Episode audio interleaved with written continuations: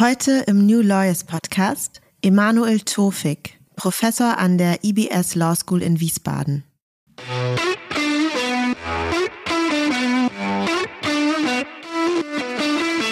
Wenn wir ähm, demokratischen Rechtsstaat leben wollen, dann hängt der von der Akzeptanz der Menschen ab. Wir können nicht jeden, neben jede Bürgerin, neben jeden Bürger einen Polizisten oder eine Polizistin stellen. Ja, also das hängt von der Normbefolgungsbereitschaft und von der Bereitschaft für die Ordnung einzustehen ab, jedes Einzelnen, jeder Einzelnen.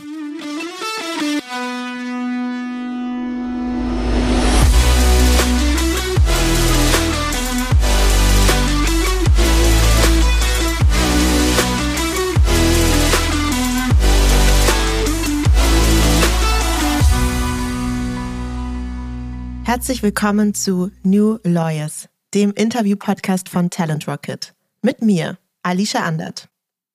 Emanuel Tofik ist Universitätsprofessor und Inhaber des Lehrstuhls für öffentliches Recht, empirische Rechtsforschung und Rechtsökonomik an der IBS Law School in Wiesbaden. Neben zahlreichen anderen Veröffentlichungen brachte er kürzlich gemeinsam mit anderen Autorinnen und Autoren einen Essay heraus, der sich mit Diversität in der Rechtswissenschaft und Rechtspraxis befasst. Warum Vielfalt auch im Jurastudium und mit Blick auf das Examen wichtig ist, klären wir heute. Zwangsläufig widmen wir uns damit auch einem Thema, das auch alle ehemaligen Jurastudierenden betrifft, nämlich die juristische Ausbildung. Herzlich willkommen, Emanuel Tofik. Es freut mich sehr, hier zu sein, Frau Andert. Vielen Dank für die Einladung. Sehr gerne. Wir starten, wie Sie bestimmt auch schon mitbekommen haben, immer mit einer Icebreaker-Frage. Und ich muss sagen, ich habe diesmal wirklich überlegt, kann ich das bringen? Ähm, Gerade in Zeiten von, von Corona-Leugnern, meine Frage, die jetzt gleich kommt, da musste ich ein bisschen drüber nachdenken und ich habe mir dann gedacht, ach, mach's jetzt einfach. Man muss die Dinge auch ein bisschen mit Humor nehmen. Und zwar lautet meine Frage, haben Sie eine Lieblingsverschwörungstheorie? das ist in der Tat heute eine schwierige Frage. Ich glaube, ich würde sagen, ich verabscheue Verschwörungstheorien. Ja. Außer in der Literatur. Mhm. Und da würde ich sagen, also ich bin so ein bisschen Cineast. Ich würde sagen, Man in Black vielleicht. Mhm. Das ist äh, meine Lieblingsverschwörungstheorie, dass all die Großen unserer Welt, die wirklich was vorangebracht haben, letztlich irgendwelche Außerirdischen sind, Michael Jackson und was weiß ich, das in irgendwie Postsortieranlagen kleine Aliens sitzen, die uns die Arbeit erleichtern oder sowas. Das äh, finde ich irgendwie eine amüsante, eine kurzweilige ja. Verschwörungstheorie, die auch jetzt keinen ernsten Hintergrund hat. Sonst ja. Äh, teile ich ihr Gefühl, dass es eigentlich eine zu ernste Frage ist, wo es einem eher kalt den Rücken runterläuft. Mhm. Aber in der Literatur oder Umberto Eco hat ja auch irgendwie im Foucault'schen Pendel Verschwörungstheorien, die sich dann bewahrheiten. Mhm. Äh, also sowas, also ich glaube in der Literatur, in der Kunst, da finde ich das irgendwie anregend und amüsant. Wobei ich mich auch frage, ob das so bleiben wird, wenn man sieht, wie schwerwiegend die Folgen sind, die Verschwörungstheorien im echten Leben haben. Mir werden Verschwörungstheorien so ein bisschen madrig gemacht durch die aktuelle Situation. ja, schön gesagt, ja genau. Und ich finde das schade. Ich habe nämlich auch eine Lieblingsverschwörungstheorie, das kann ich Ihnen direkt mal mitgeben, falls Sie nochmal drauf angesprochen werden. Ich finde die großartig. Das ist die Paul is dead Theorie. Es ist die Theorie, dass Paul McCartney der Beatles eigentlich vor vielen, vielen Jahren verstorben ist und durch einen Doppelgänger, den, den wir heute als Paul McCartney kennen, ausgetauscht wurde. Und da gibt es großartige Beweisführungen, wenn irgendwelche Platten rückwärts gespielt werden und dann hört man da irgendwas. Also wirklich sehr, sehr cool. Da gibt es auch natürlich Dokumentationen zu und so weiter. Also das ist so eine Theorie, von der würde ich sagen, die hat nicht so viel Unheil angerichtet. Ich glaube, dass der Paul McCartney, den wir kennen, ähm, ganz gut damit umgeht umgehen kann. Anders als die Theorien, mit denen wir es dann heute zu tun haben, die den Namen Theorie ja schon gar nicht verdienen, ehrlicherweise. Ne? Genau, also das finde ich absolut richtig. Ich, ich, spreche auch lieber von Verschwörungsmythen, ja, ähm, ja. weil das in der Tat also von dem Theorieverständnis, das mir als Wissenschaftler nahe liegt, natürlich sich elementar unterscheidet. Ja. Von dieser wissenschaftlichen äh, Herangehensweise zum Thema Verschwörungstheorie bewegen wir uns hin zur Rechtswissenschaft. Um die soll es auch heute natürlich gehen. Ich habe ja bereits im Intro erwähnt, dass Sie eben im Juni gemeinsam mit ein paar anderen Autorinnen und Autoren ein Essay veröffentlicht haben, der sich eben mit Diversität in der Rechtswissenschaft und der Rechtspraxis befasst. Ganz kurz danach, nämlich im Juli, ist außerdem von Ihnen auch ein Statement, eine Position erschienen in der Zeitung Die Zeit. Und da lautete der Claimer, macht das Jurastudium vielfältiger. Also eigentlich gleiche Kerbe, ähnliches Thema. Wie kam es dazu und was ist hier der Missstand, auf den Sie eigentlich aufmerksam machen wollen? Der Titel ähm, deutet ja schon auf die Diversitätsfrage hin und der Ausgangspunkt für dieses Autorenkollektiv, wenn Sie so wollen, sich an den Text zu machen, war die Beobachtung, dass die Rechtswissenschaft und die Rechtspraxis im Durchschnitt weniger divers ist als der Querschnitt der Bevölkerung mhm. sozusagen. Und wir haben das dann für den Text vor allen Dingen auf People of Color gewendet, wobei uns wichtig war, die anderen Diversitätsdimensionen mitzudenken und die auch nicht gegeneinander auszuspielen. Also wir haben Diversitätsprobleme in verschiedenerlei Hinsicht, immer noch auch beispielsweise mit Blick auf Geschlecht, auf sexuelle Orientierung und so weiter und so weiter. Und es ist uns wichtig, die Dinge zusammenzudenken. So ähnlich wie wenn Sie an einem Tuch eine Ecke heben, dann wird auch das ganze Tuch hochgezogen. Ja. Und so denken wir ein bisschen über Diversität nach. Das ist so unser Grundverständnis von Diversität. Mhm. Und in dem Sinne haben wir uns ein Stück weit jetzt in, für diesen Text fokussiert auf People of Color, aber das ist sozusagen nicht das einzige Anliegen. Mhm. Und die Idee, die dahinter steht, ist, wenn wir ähm, demokratischen Rechtsstaat leben wollen, dann hängt der von der Akzeptanz der Menschen ab. Wir können nicht jeden, neben jede Bürgerin, neben jeden Bürger einen Polizisten oder eine Polizistin stellen. Ja, also das hängt von der Normbefolgungsbereitschaft und von der Bereitschaft für die Ordnung einzustehen ab, jedes Einzelnen, jeder Einzelnen. Und deswegen ist es auch wichtig, dass sich jede und jeder in der Ordnung wiederfindet hm. ähm, und die eigenen Anliegen und Bedürfnisse sozusagen wahrgenommen fühlt.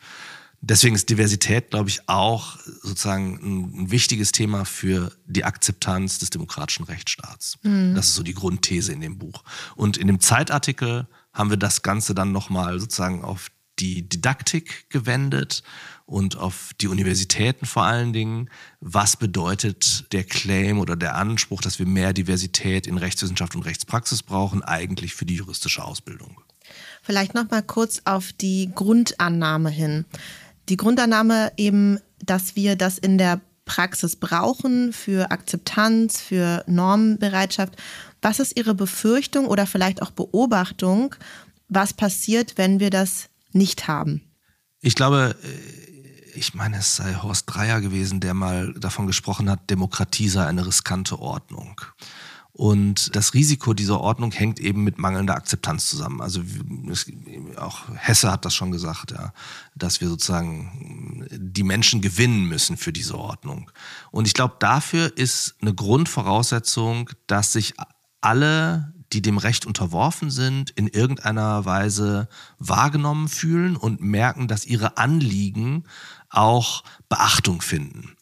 Und natürlich, das schreiben wir in dem Zeitartikel auch, kann eine weiße Frau über einen schwarzen Arbeitnehmer zu Gericht sitzen beim Arbeitsgericht oder dergleichen. Das ist nicht der Punkt. Aber es muss schon die Wahrnehmung sein, dass alle irgendwie in der Ordnung repräsentiert sind. Und das ist halt insbesondere im Rechtssystem von großer Bedeutung. Und ähm, ich glaube, es ist nicht so, dass wir da jetzt schon konkret unmittelbar Gefahren sehen, aber das ist, wenn wir diesen Trend nicht umkehren, wenn wir es nicht schaffen, dass sich tatsächlich alle repräsentiert fühlen, dann laufen wir in Probleme rein. Und ich glaube, dass sich nicht alle repräsentiert fühlen, dafür gibt es zahlreiche Anhaltspunkte schon heute, auch in der universitären Lehre. Ja, das merkt man da auch.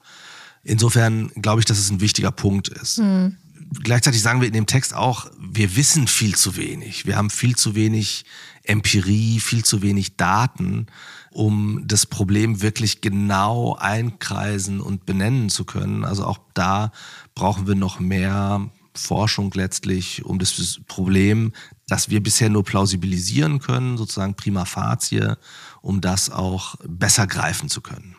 Wie äußert sich denn das Problem fehlender Diversität im Jurastudium ganz konkret? Es gibt ja Studien, die zum Beispiel zeigen, dass bestimmte Stereotype in den Fallgestaltungen mhm. übermäßig vertreten sind. Also wenn, jetzt mal überspitzt gesprochen nochmal, wenn, wenn Frauen vorkommen, dann geht es immer um Schuhe oder um Einbauküchen.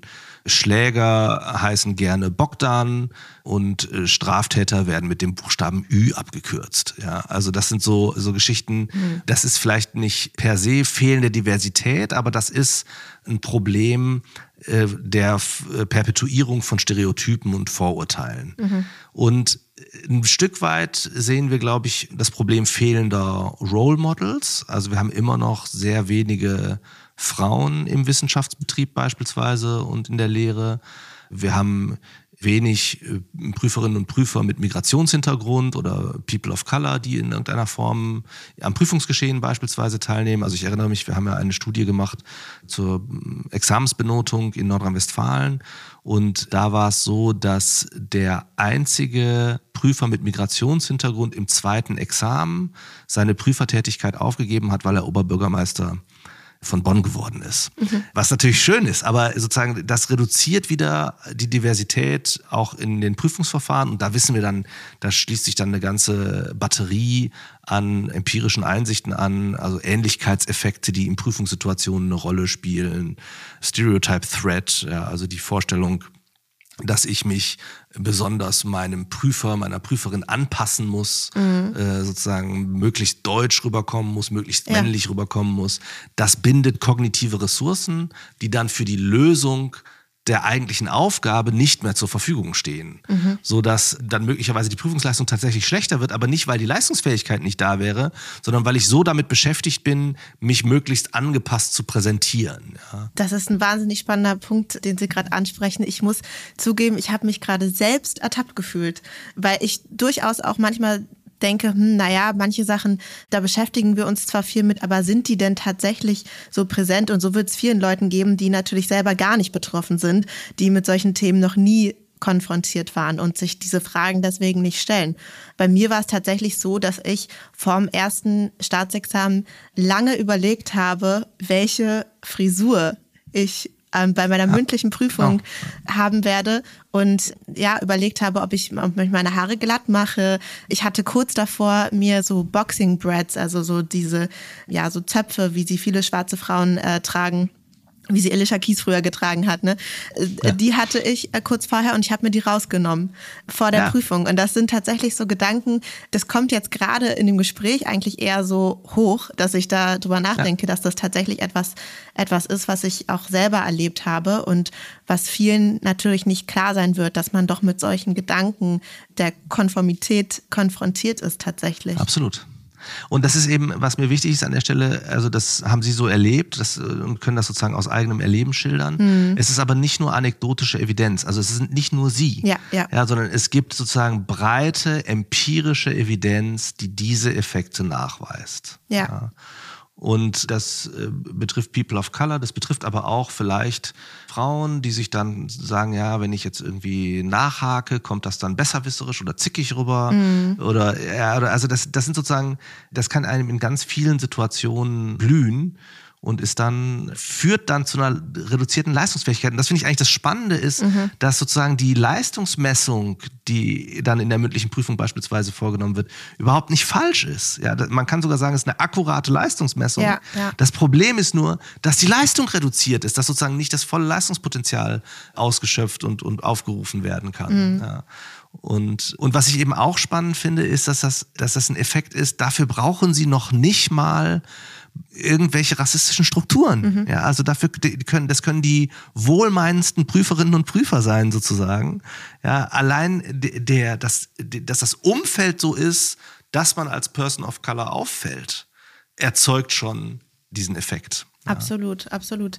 Ich, ich kann da eigentlich tatsächlich nur zustimmen. Ich muss sagen, ich erinnere mich an keine Person of Colors in meiner ja, Umgebung. Absolut es gab durchaus einige Leute mit Migrationshintergrund, aber ich sag, People of Color waren sehr unterrepräsentiert. Das kann man, glaube ich, schon so sagen. Und eine ganz konkrete Situation, die mir noch gerade bei dem Thema Prüfung und wie ein das dann ablenkt, weil ich finde es spannend, was Sie sagen, ne? dass man dann irgendwie in seiner Leistungsfähigkeit eigentlich reduziert ist in dem Moment, weil man mit anderen Themen beschäftigt ist, wofür die anderen ja, ja teilweise nicht mal etwas können. Ja. Eine Situation ist mir aber gerade noch eingefallen da habe ich mir eine mündliche Prüfung angeguckt. Da war eine dabei, die geprüft wurde, die hatte asiatische Wurzeln. Ich weiß nicht mal, ob das jetzt irgendwie, ob sie jetzt chinesische Wurzeln hat oder so. Er sagt das nur, weil das gleich für, das, für den Kommentar relevant ist. Und sie wurde eben geprüft von einem Strafrechtler. Und es ging dann irgendwie um die Frage, ob man hier Führerschein wegnehmen könnte noch zusätzlich oder so. Sie kam da nicht drauf. Es ging eigentlich um einen ganz anderen Fall. Jemand hatte das Fahrzeug als Waffe genutzt und so weiter. Und es ging jetzt quasi noch um das zusätzliche mhm. ähm, Ding, dass man hier noch den Führerschein irgendwie entziehen könnte als, als extra Maßnahme. Ähm, kam sie jetzt im ersten Moment nicht mhm. drauf, weil es war eben eine Strafrechtsprüfung. Und der wollte sie darauf bringen. Und es war wirklich, es war cringe. Es war ganz, ganz schlimm zuzusehen, denn er sagte Dinge wie, naja, was ist denn den Deutschen das Liebste? Das wird ja in China nicht anders sein. Und du saßt wirklich da und dachtest, um Gottes Willen, um Gottes Willen. Und ganz ehrlich, in der Situation glaube ich, dieses Mädel danach hat wahrscheinlich mehr darüber nachgedacht oder sich unangenehm irgendwie berührt gefühlt und wird ja. mit Sicherheit danach auch tatsächlich in ihrer Leistungsfähigkeit verschränkt gewesen sein. Ne? Und das sind so Sachen, ja, da muss man ein bisschen ja. sensibilisieren für. Ich war letzte Woche eingeladen für einen Vortrag bei dem, beim Avicenna Studienwerk. Das ist im Prinzip das Pendant zum Cusanus Werk und Haus Felix, also ich sag mal das islamische Studienwerk, was staatlicherseits auch gefördert wird. Und das war auch spannend bei den Musliminnen und Muslimen so ein bisschen ähm, äh, zu hören, wie sehr es auch da, weil sie sagten, was fehlt, ja, äh, um fehlende Vorbilder ging und um die Frage, können wir das eigentlich auch schaffen? Und meinen Sie, ich bin Kopftuchträgerin, meinen Sie, äh, ich habe eine gute Karriere vor mir? Oder kann ich eigentlich nur so Nischenthemen machen, mhm. so wie ich mich aussehe und mich fühle und so. Also, und das ist so ein bisschen das, glaube ich, was fehlt. Ja, das erste Kapitel in unserem Essay heißt, wer fehlt eigentlich? Und das ist sozusagen was, was sich durchzieht, was wir eben auch im Studium an fehlenden mhm. Rollenmodellen schon haben. Sie sind ja eben auch selber in der Lehre tätig. Was ist denn Ihre Art, damit umzugehen? Wie sensibilisieren Sie für dieses Thema selbst? Es gibt verschiedene Wege. Ich versuche zum einen, zum einen ganz allgemein, beispielsweise wenn ich Grundrechte unterrichte oder Verwaltungsrecht, auch diese Dimension mit in den Blick zu nehmen. Ja. Und ja, Diskriminierungserfahrungen mhm. beispielsweise mit zu thematisieren. Das lässt sich natürlich bei Artikel 3 hervorragend machen. Können Sie kurz sagen, was Artikel 3 beinhaltet für die wenigen Juristen, die nicht. Gleichheitssätze sind das sozusagen. Also einmal der allgemeine Gleichheitssatz, dass vor dem Gesetz alle gleich sind. Und dann das, was wir den besonderen Gleichheitssatz nennen, Artikel 3 Absatz 3, dass die Anknüpfung an bestimmte Merkmale wie Rasse, Sprache, Herkunft, mhm. Geschlecht und so weiter verbietet. Und eine Sache, die ich jetzt seit einigen Jahren mache und die sehr, sehr spannend ist und, und auch meines Erachtens bei den Studenten ganz gut ankommt, mhm. ist äh, der sogenannte Privilegientest. Das ist, äh, ich fordere alle Studierenden auf, sich sozusagen, ich sage, auf die linke Seite des Hörsaals zu stellen.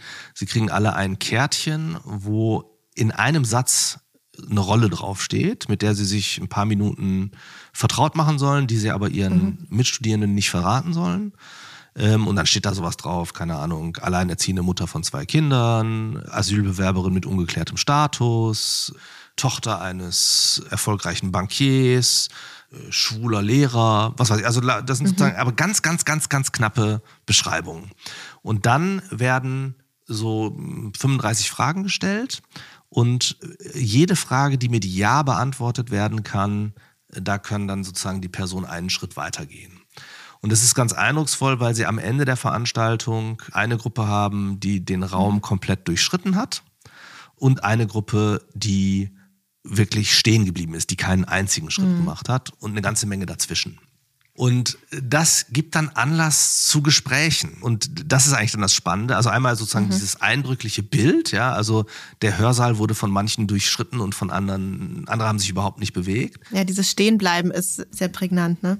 Genau, genau. Und, und die Frage ist dann auch, ja, was macht das mit euch? Ja, also wenn ihr stehen bleibt ja, oder wenn ja. ihr lauft, was macht das auch mit denen, die laufen, wenn sie merken, boah, mhm. da, andere kommen einfach nicht mit, ja? Das zweite ist es, dass die Fragen alle so sind, dass man eigentlich, dass sie eigentlich nicht von eigener Leistung abhängen. Ja. ja also es hängt sozusagen mit dem Glück der Geburt zu, zusammen. Ja. Und das dritte ist, dass man sich dann auch nochmal vergegenwärtigen muss, woher wissen wir eigentlich oder woher meinen wir zu wissen, was mit einer Rolle verbunden ist. Ja, das fand ich tatsächlich ganz interessant, dass da ja eigentlich nur dieser eine Satz draufsteht. Genau. Und man dann aber trotzdem ja da sehr viel reinprojiziert. Genau. Also bei den Leuten geht ja ein Film ab.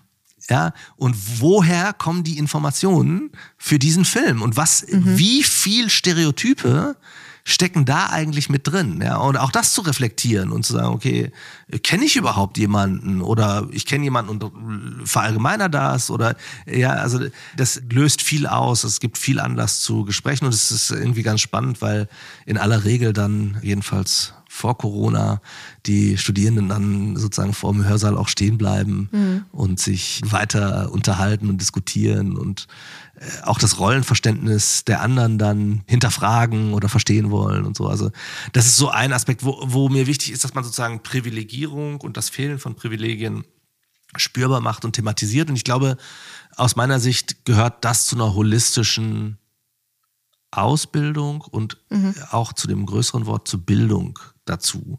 Und manchmal sind wir vielleicht zu sehr aufs Staatsexamen fokussiert und auf die dritte oder vierte Theorie zu Zum irgendeinem Meinungsstreit. genau. Und ich glaube, dass das eben einfach wichtig ist, diese Dimension auch zu vermitteln, weil die Menschen, die wir ausbilden, später zu Gericht sitzen und Verwaltungsbescheide erlassen und was weiß ich was, ja. ja. Und da auch Mitgefühl brauchen für ihre Mitmenschen und diese Dinge reflektieren müssen, Macht reflektieren müssen. Das ist ein anderes Thema, was in den Grundrechten oder insgesamt in Verfassungsrecht natürlich eine große Rolle spielt. Was, äh, wie funktioniert Macht? Was sind überkommene Machtstrukturen? Wie funktioniert Machtsicherung? Mhm. Ja, und was ist eigentlich das Gleichheitsversprechen ja. der modernen westlichen Ordnungen? Was versucht das, wie versucht das dem entgegenzutreten und so? Ja, da steckt wahnsinnig viel drin. Also das Jurastudium hat ja keinen, äh, erfüllt keinen Selbstzweck, ne? sondern eigentlich hat es eine, eine größere Rolle in unserer Gesellschaft und so es, ja. dafür beschäftigt man sich womöglich zu wenig mit den gesellschaftlichen Themen oder mit der Gesellschaft selbst. Ja. Und genau. Diversität im Jurastudium, ich finde es ein sehr, sehr interessantes Thema. Ich muss auch sagen, Sie haben mir auch jetzt schon Aspekte geliefert, über die ich selber, glaube ich, in der Form noch nicht nachgedacht habe. Nichtsdestotrotz lässt sich natürlich über das Jurastudium selber noch sehr viel weitreichender streiten.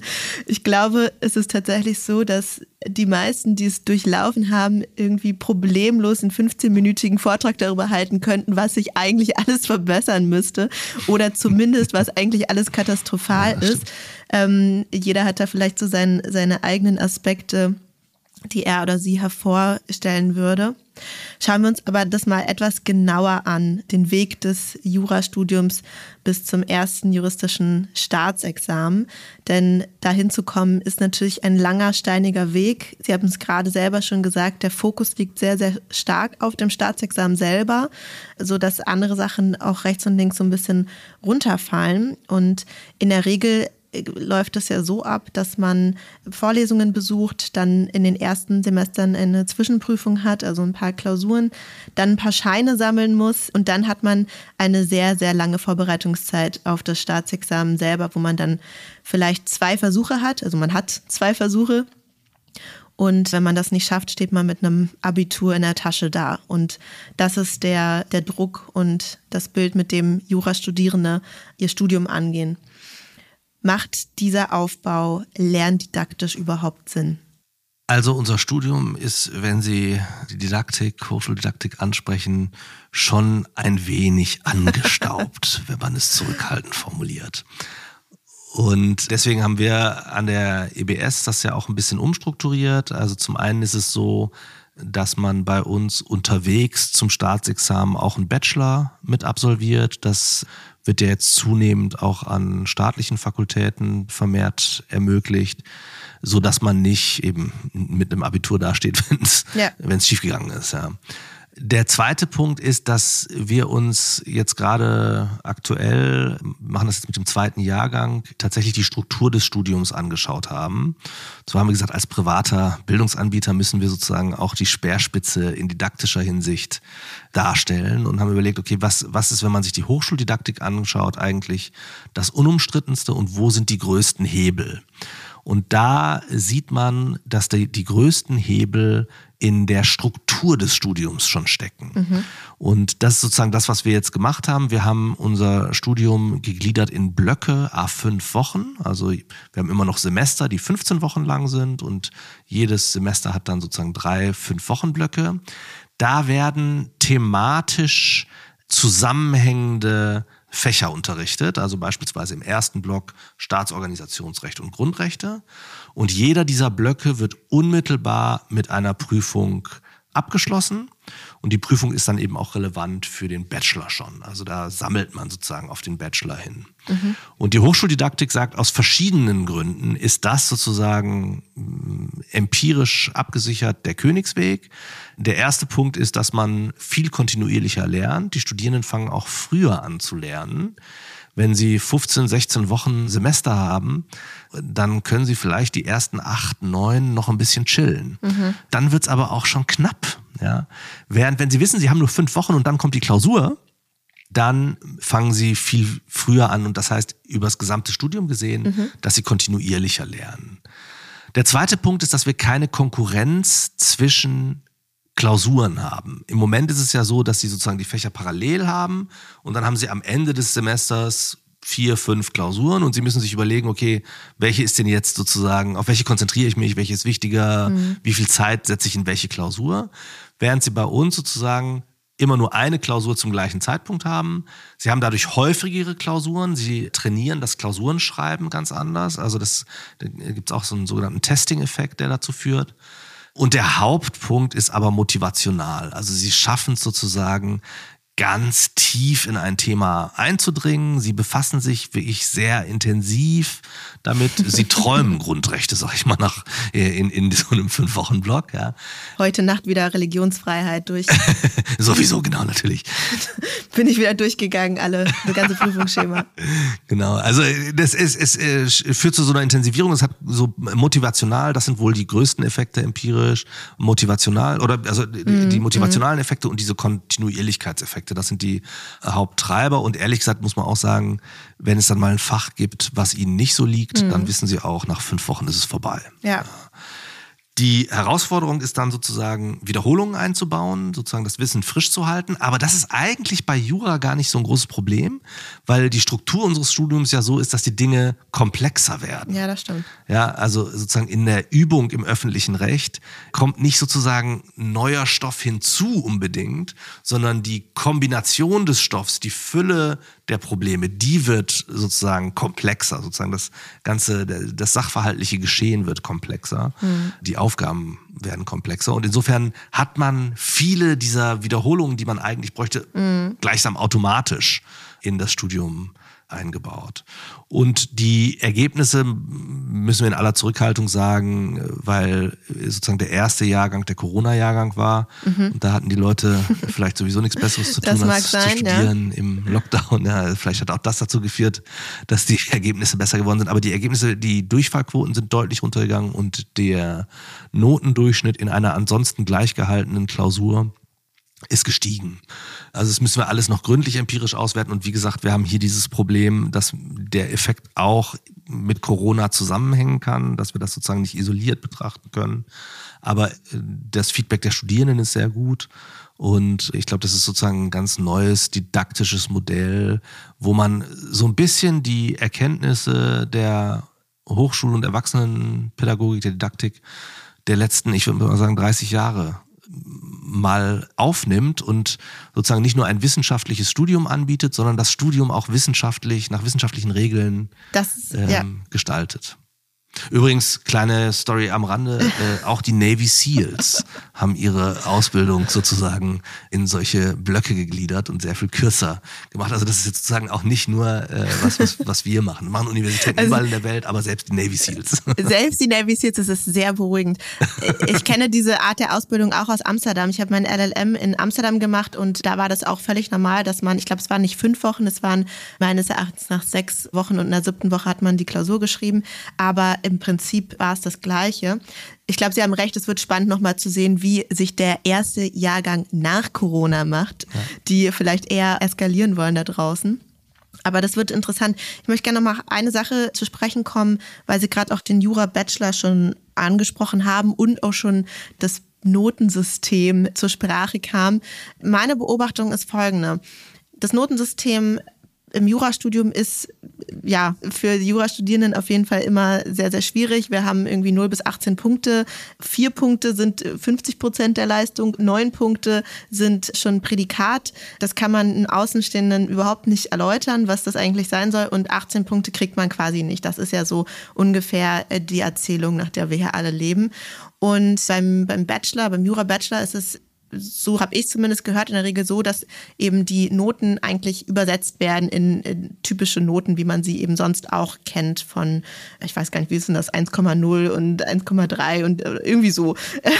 Ja. ich bin so raus, ich weiß schon gar nicht, wie, wie das Notensystem da draußen funktioniert. Und das führt eigentlich dazu, an, an, an manchen Universitäten kann man ja zum Beispiel auch Jura zusammen mit anderen Fächern studieren mhm. und dann wird es quasi alles miteinander gemischt und dann stellen die Leute fest, die so Jura als Nebenfach gewählt haben, ach du Scheiße, ich kriege ja hier total schlechte Noten. Und dadurch entsteht doch eigentlich so eine Abschottung, die man jetzt auch schon alleine daran sieht, dass ich nicht mal weiß, wie das andere Notensystem funktioniert. Ja. Also eine Abschottung im Studium, die doch auch diesen ganzen Kontext, wie wir ihn vorhin besprochen haben, also dieses eigentlich nah an der Gesellschaft sein zu wollen, mhm. diese Durchmischung haben zu wollen, die diesem Zweck doch komplett entgegenläuft. Ja, da haben Sie jetzt natürlich einen Rechtsempiriker vor sich sitzen und äh, ich äh, sozusagen arbeite mit Statistik und ich würde sagen, die, das Notensystem per se ist erst, bildet erstmal nur einen sogenannten Level-Effekt. Also das sagt eigentlich noch nichts über den Schnitt und die Verteilung aus. Was wir bei den Juristen machen mit unserer Notenvergabe ist, wir differenzieren oben.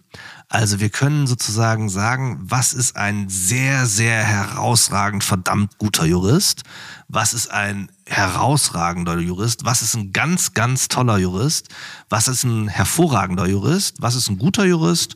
Und was ist ein Jurist? Und everyone else, ne? Genau, ja. Also das ist sozusagen so, das, das ist so, das heißt, wir differenzieren oben, können wir sozusagen in den hohen Noten, ja. können wir sehr präzise sagen, wer ist wirklich herausragend. Das ist sozusagen, da haben wir unser System hin kalibriert.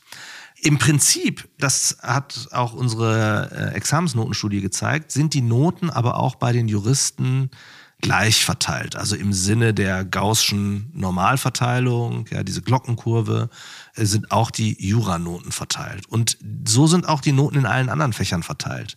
Das heißt, was man machen müsste, um eine gute Übersetzung zu haben, ist, man müsste die Glockenkurven übereinander legen, sozusagen die, die, mhm. die, den, die Durchschnittswerte letztlich übereinander legen und könnte dann die Noten auch perfekt vergleichen, ohne sozusagen den Nutzen zu verlieren, wenn es ein Nutzen ist, den Juristen ebenso sehen, dass man nach oben differenzieren kann. Mhm. Aber per se ist sozusagen die Differenzierung nach oben, jedenfalls aus statistischer Sicht, eigentlich kein besonderes Thema und auch das, also in beide Richtungen nicht. Ich finde es kein Drama, aber auch Juristen rühmen sich ja gerne, dass sie so ein besonders strenges Studium hätten oder sowas.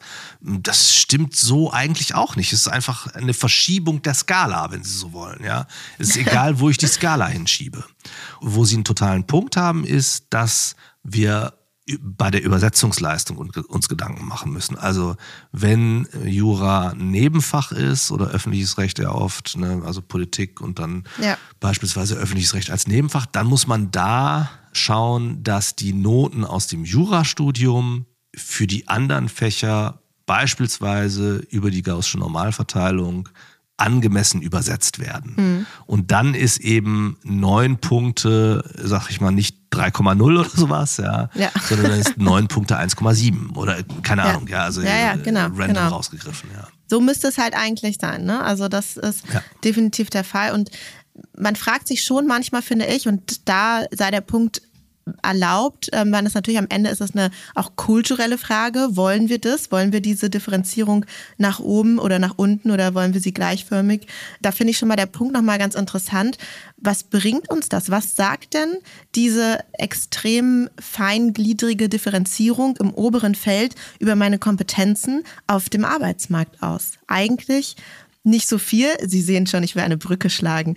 Ich möchte nämlich die Brücke schlagen zum Thema, wie sind wir eigentlich vorbereitet auf die Welt da draußen, nachdem wir jetzt irgendwie in neun, elf, 15 Punkte unterteilt wurden, kommen wir auf den Arbeitsmarkt und erleben eine Welt, die sich natürlich mittlerweile auch ein bisschen digitalisiert hat in der Zeit, in der das Jurastudium entwickelt wurde und sich seitdem nicht verändert hat. Und wir können eigentlich dieses ganze Studium durchlaufen ohne ein einziges Mal mit digitalen Tools gearbeitet zu haben und ohne eigentlich mit, mit Datenbanken, mit, mit Technik, die uns da draußen begegnet und auch begegnen sollte, zu tun gehabt zu haben. Was meinen Sie, muss hier was auf Seiten der Lehre passieren oder sollen wir das so beibehalten? Das ist eine super spannende Frage. Sie, Sie, Sie sprechen ja wieder einen ganzen Strauß von Fragen äh, sozusagen an.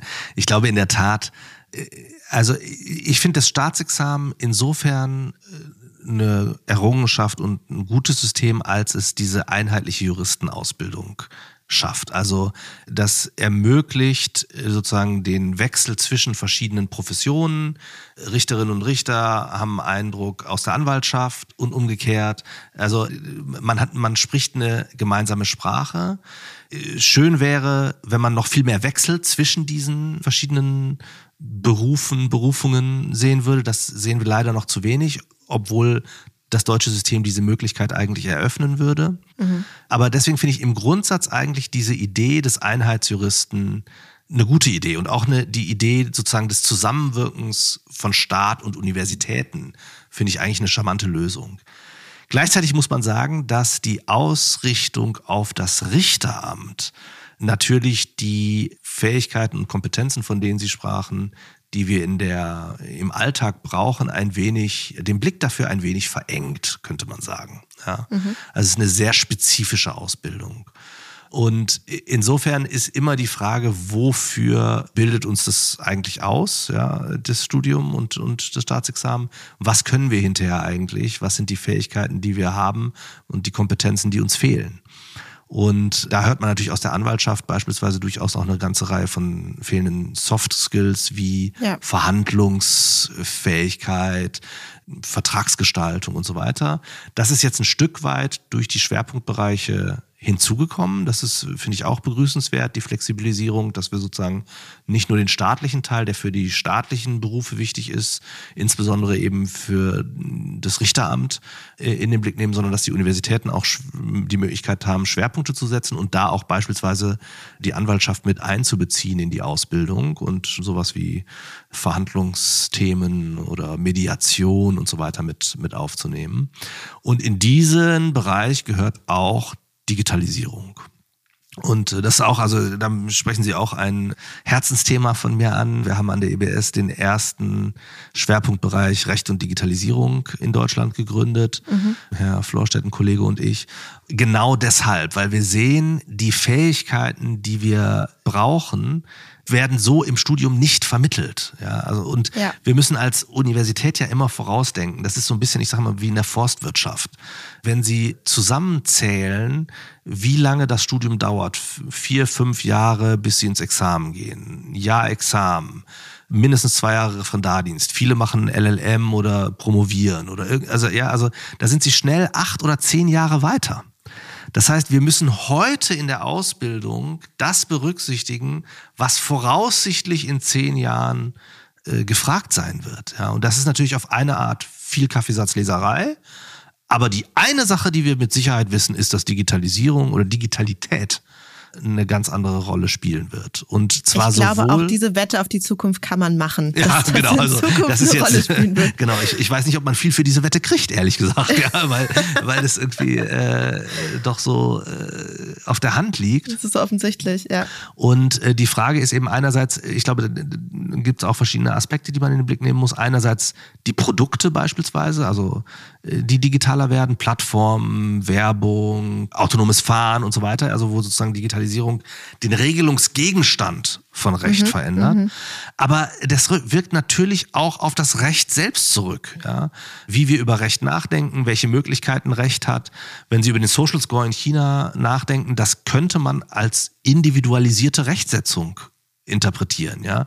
Dann stellen sich Fragen nach Rechtsschutz äh, beispielsweise, ja, das, das sind sozusagen Entwicklungen.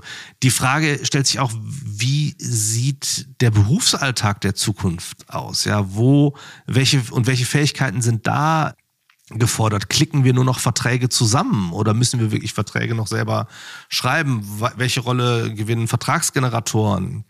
In den Großkanzleien so eine Due Diligence, wird die noch von äh, Associates durchgeführt oder machen das in Zukunft irgendwelche künstlichen Intelligenzen und so weiter und so weiter. Das kommt drauf an, ob man für die künstliche Intelligenz zukünftig Billables abrechnen wird man. kann. Also das wird, also äh, man, man wird das bilden können, wahrscheinlich nicht nach Stunden, aber die werden sehr viel billiger sein Ja. als die Associates. Absolut. Und das wird einen Unterschied machen am Markt. Also die Großkanzlei, die eine zuverlässige Due Diligence, ich sag mal, automatisiert mit künstlicher Intelligenz durchführen kann und dafür der Mandantschaft nur noch die Hälfte der Kosten in Rechnung stellt, die hat natürlich einen Vorteil. Und diesen Wettkampf, den sehen wir auch schon. Ja? Also da, da wird viel experimentiert, viel probiert.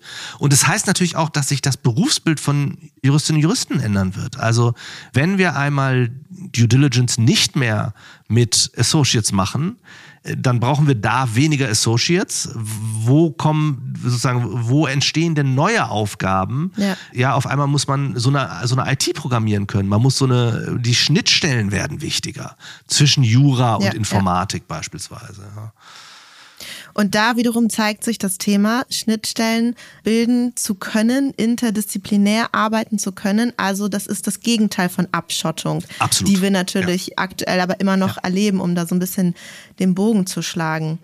Wir könnten natürlich jetzt noch, ich meine, es geht ums Jurastudium, wir könnten wahrscheinlich noch drei Stunden hier sitzen Ohne und äh, weiteres, uns ja. weiter unterhalten.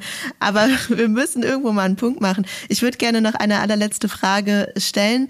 Und zwar, wenn Sie sich etwas wünschen könnten für den Bildungsbereich Rechtswissenschaften. Ein Problem, das gelöst wäre. Was wäre das?